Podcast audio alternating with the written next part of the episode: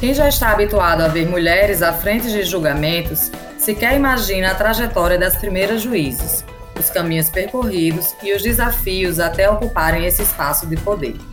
Foi pensando na importância de conhecer o passado para compreender o presente e projetar o futuro que a Juf Mulheres decidiu homenagear o legado dessas pioneiras com o quadro Elas Abriram Caminhos, que começa agora. Durante todo o mês de março, traremos uma vez por semana a trajetória das magistradas que abriram os caminhos. Neste primeiro episódio, falaremos sobre a primeira mulher a ser promovida desembargadora no Tribunal de Justiça do Rio de Janeiro. Maria Estela Vilela Souto Lopes Rodrigues enfrentou barreiras, inclusive dentro de casa. Mesmo sem o apoio da família, que tinha receio dos desafios que ela enfrentaria, a magistrada assumiu o cargo de juíza e foi promovida a desembargadora por merecimento, após uma espera de 23 anos na carreira. Sua história foi marcada por uma trajetória de coragem e afirmação de direitos. Maria Estela se aposentou em 1999 e faleceu em 2020. Seu legado segue vivo na memória de quem a conheceu. Quem conta a história de Maria Estela Vilela Souto é o filho dela, também magistrado, Paulo César Vilela Souto. A minha mãe já tinha certeza absoluta que sofreria algum tipo de resistência. Ela tinha um propósito já estabelecido, ela queria cursar direito e queria ser juíza, isso já estava para ela pronto, não foi uma, uma decisão que foi tomada aos poucos. Ela, ela entrou na Faculdade de Direito da, da antiga Universidade do Estado da Guanabara, a UEG, hoje a atual UERJ, com essa ideia. E cursou o curso de Direito se preparando para o concurso da magistratura. Ela, ela sabia que seria difícil, ela sabia que não só que era um concurso difícil, mas seria especialmente difícil para ela, porque era mulher. Coincidentemente, as, as únicas duas mulheres desembargadoras durante quase 15 anos no Tribunal de Justiça do Rio eram duas colegas de sala, ela e a desembargadora Áurea Pimentel Pereira, aposentada do tribunal e ainda viva. Então, ela cursou uh, a faculdade se preparando para o concurso. Como ela vinha de uma família abastada, tinha recursos, ela tinha acesso aos livros e as, as oportunidades, digamos assim, dentro da, da montagem do seu estudo, ela aproveitou esse estudo, inclusive para escrever obras que hoje são muito conhecidas, mas naquela época simplesmente não existiam, que eram os livros para concurso. Então, ela escreveu em 57 o ABC do Direito Penal, que teve uh, 14 edições, escreveu o ABC do Processo Civil, ABC do Processo Penal, eram, no fundo, as notas de, de, estudo dela para o concurso e que ela uh, presenteava uh, os colegas dela que não tinham acesso aos livros que ela tinha, inclusive em língua estrangeira, para que eles pudessem estudar como ela para o concurso. E ela sabia que não seria fácil e, de fato, não foi fácil. Foi, foi um concurso muito difícil, mas ela tinha essa ideia, ela gostava, ela queria, ela enfrentava resistência dentro de casa. O meu avô era um homem muito conservador, achava o fim do mundo uma mulher querer ser juíza, não apoiava, é, a amava imensamente, mas não apoiava, dizia: olha, isso é uma frustração para mim, você pensar em ser juíza no lugar de pensar em casar e ter filhos, mas ela queria era, era ser juíza mesmo. Tanto é que se casou bem mais tarde, teve filhos bem mais tarde, eu mesmo tenho idade biológica de ser neto dela, embora seja filho dela. Ela foi ter os filhos bem mais tarde. Mas esse era o plano. O plano era passar no concurso para juiz e passou.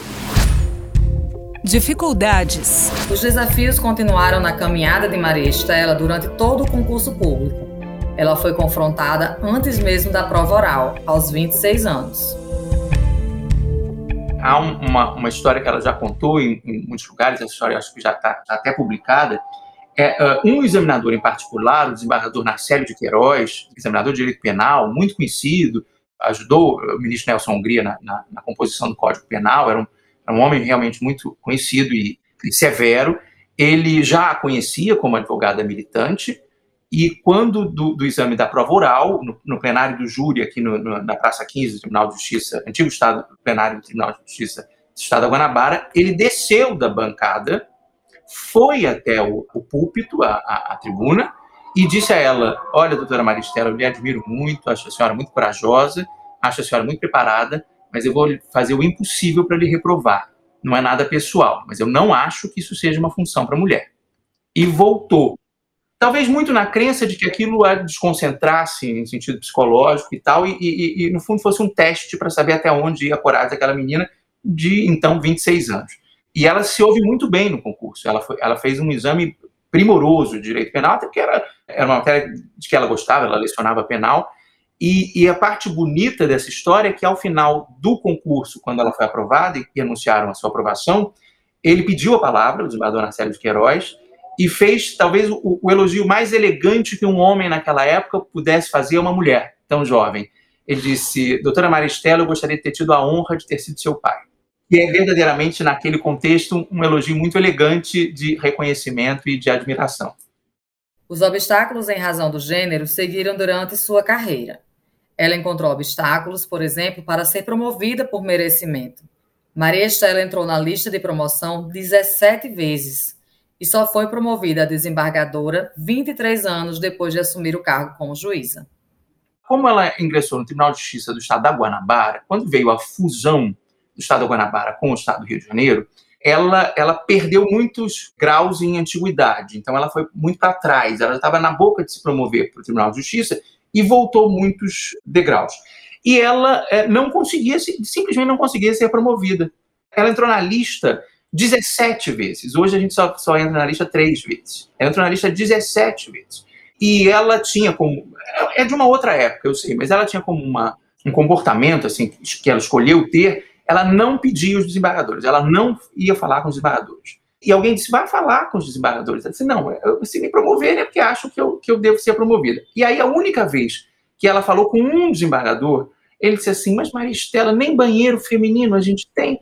Ou seja, como se isso fosse justificativa para não promovê-la. E aí, ela só foi entrar muito tempo depois, ela ficou 23 anos para ser promovida, foi promovida em 83, na época o governador do estado ainda escolhia na lista tríplice, e, e, reza a lenda que ela só foi escolhida porque um era apoiado politicamente por um, outro era apoiado politicamente pelo outro, e o governador não queria se comprometer nem com um nem com o outro, escolheu aquele, aquele candidato, ela, que não tinha apoio político algum, justamente para não ter que desagradar a um lado ou ao outro. Então demorou muito tempo para chegar no tribunal, entrou na lista muitas vezes, não conseguia ser promovida, e na trajetória muitas foram as situações em que ela percebia claramente um, um, uma resistência para dela ser mulher.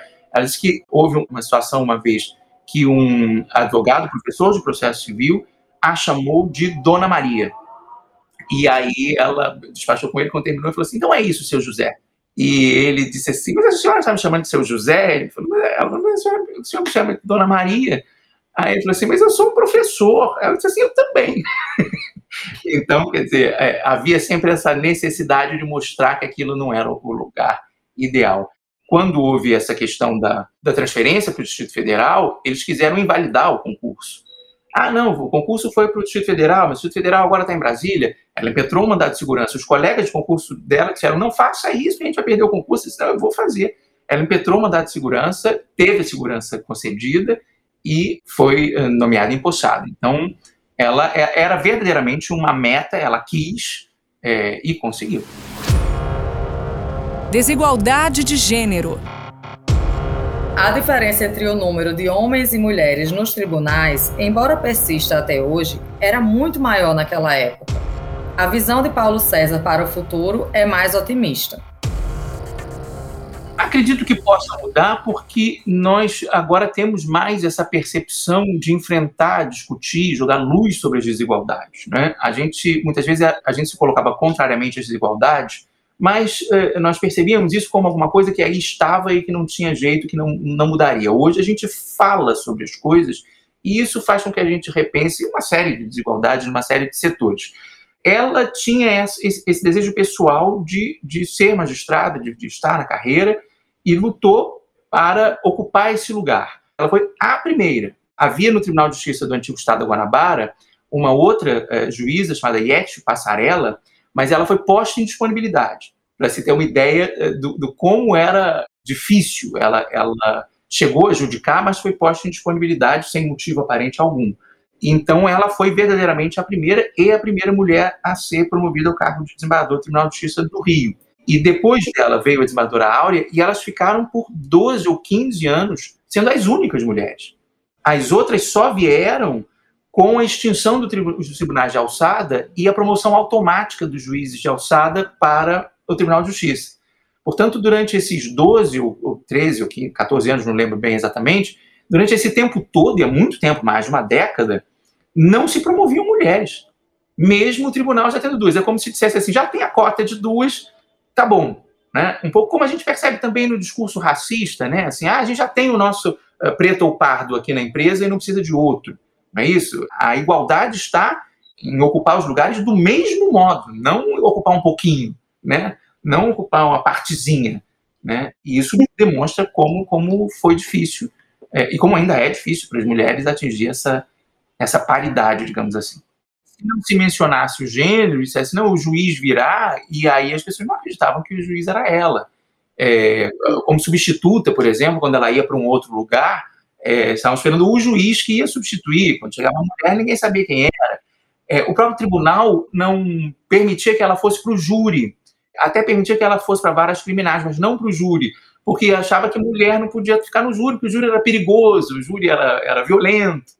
Então, ela, ela, por exemplo, isso é uma frustração. Ela gostaria de ter passado pelo júri e não passou, justamente porque o tribunal era um pouco resistente à possibilidade de uma mulher presidir o tribunal do júri mas foi de vara criminal, foi de Câmara Criminal, Tribunal de Alçada Criminal, no Tribunal de Justiça judicou no civil e no crime também.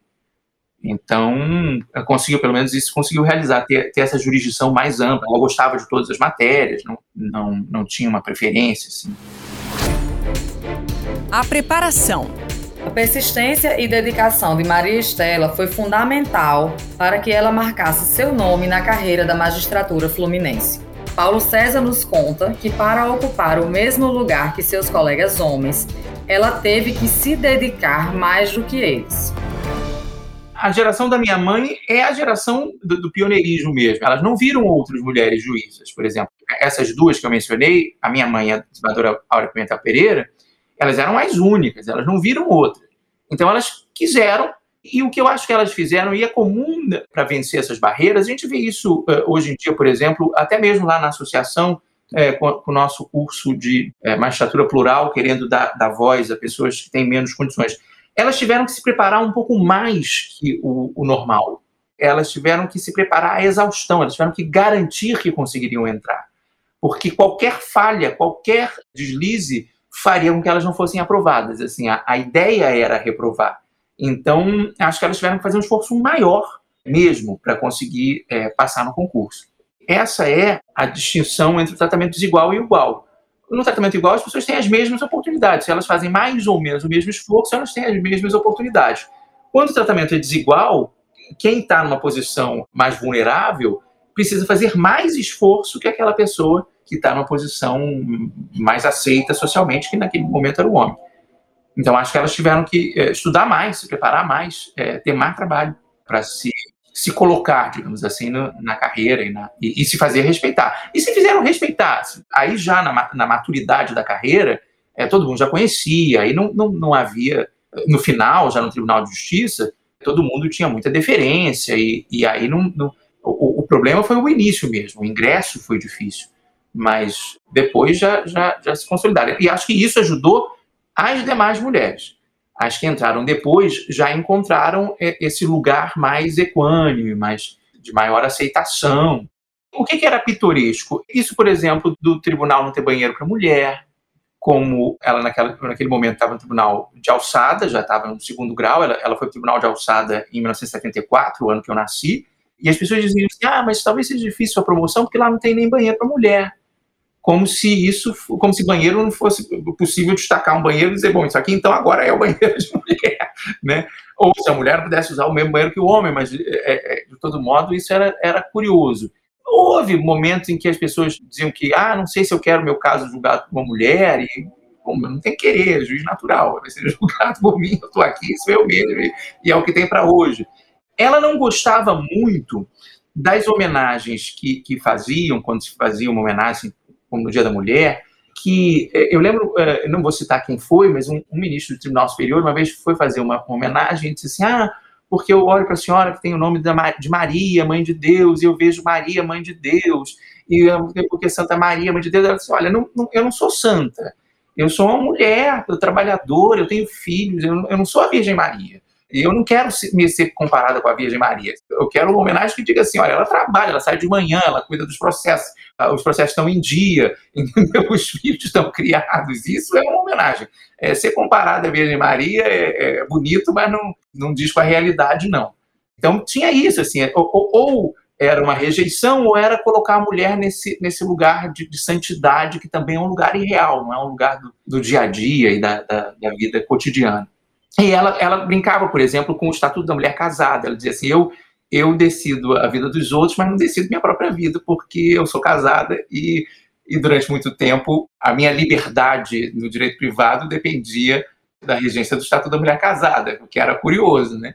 Uma pessoa que pode dizer, dizer o que o outro pode ou não pode fazer, mas não pode fazer isso na sua própria vida. Em 1956, portanto, quando ela tinha 24 anos, ela escreveu um livro chamado Dos Fundamentos Sociopsicológicos que Levam à Necessidade do Divórcio. E por que, que isso é pioneiro? Porque é uma menina de 24 anos falando sobre divórcio num país em que o divórcio é proibido. Então, e com pretensões de ser juíza, ou seja, sem nenhum constrangimento, medo, falta de coragem de, de ser tida como muito progressista, e escreveu e publicou o livro falando sobre a necessidade de regulação do divórcio, porque nem sempre o casamento era uma solução feliz para as pessoas e que elas eventualmente tinham necessidade de se divorciar.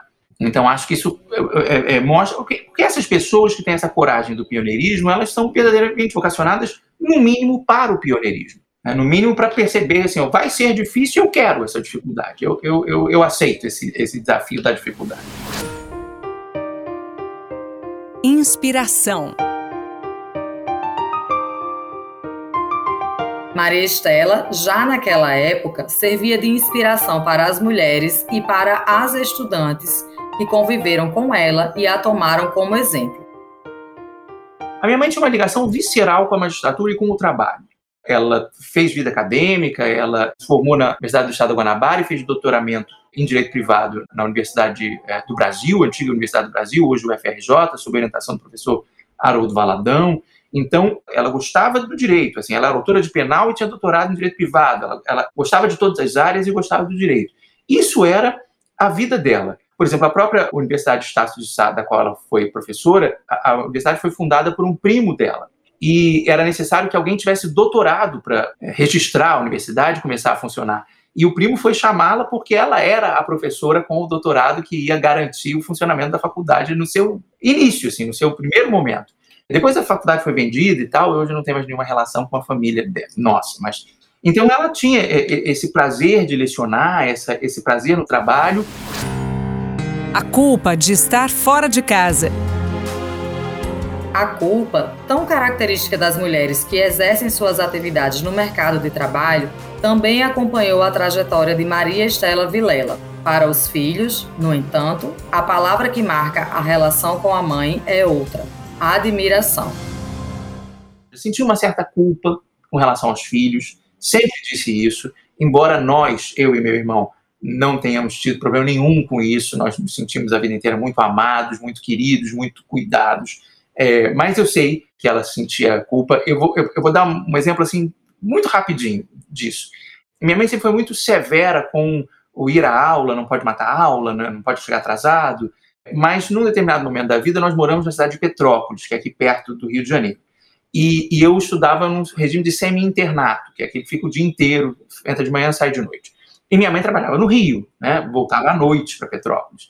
E umas duas vezes durante o período que a gente passou por lá, a coordenadora entrou na sala de aula, eu era muito pequenininho, e dizia assim: Paulo César. Aí eu levantava a mão e ela disse assim: Sua mãe está aí, no meio da tarde, no meio da aula. Aí eu saía, não sabia o que, que era, e quando ela estava na porta do colégio para me esperar, era para tomar um sorvete. Então era como se ela dissesse assim: Eu preciso mostrar que essa rotina pode ser quebrada em algum momento para tomar um sorvete. Não era sempre, isso aconteceu uma, uma, ou duas vezes. E eu guardo com muito carinho essa lembrança, que é a lembrança dela dizer assim: ó, oh, eu tô aqui. Não esqueça que eu tô aqui. Eu trabalho muito, mas eu tô aqui. E ela, ela, até o fim da vida, ela lembrava de um episódio que ela ia sair para dar aula de manhã e o meu irmão disse para ela assim: do elevador não vai hoje não. E ela tinha muita culpa de ter ido. E o meu irmão disse: mas eu nunca lembrei disso. Isso, isso, essa, eu não tenho nem essa memória. Ou seja, Para a mãe, bate diferente, né? Ela achou que aquilo tinha marcado, traumatizado meu irmão para toda a vida, e o meu irmão não sente isso de jeito algum, como eu também não sinto, porque ela sempre foi muito presente. Acho até, e disse isso na missa de sétimo dia da minha mãe quando ela faleceu, acho que ela fingiu que priorizou o trabalho, mas na verdade ela priorizou a criação dos filhos, porque ela sempre foi muito presente, absolutamente presente. Então, todo o tempo que não era do trabalho, era dos filhos. É, por isso eu acho que também a mulher que tem filhos não precisa se sentir culpada, porque o filho sente a atenção, né? Às vezes a, a mãe está o dia inteiro dentro de casa e não tem atenção nenhuma. Então, né, sei lá, 80%, 90% das mulheres brasileiras trabalham e a, e a vida é assim. Conselho ao futuro. Abrindo os caminhos para a nova geração de magistradas, Maria Estela deixou um legado que é traduzido agora pelo seu filho Paulo César. As pessoas têm que encontrar um ponto ótimo do equilíbrio, assim, para não ser beligerante, mas é, sem descuidar do fato de que é, a gente na vida tem que se impor. A gente não tem que ficar pedindo licença. A gente tem que dizer assim: esse lugar é meu. Esse lugar não me foi dado por você. Ele já é meu. Eu só estou ocupando o lugar que é meu.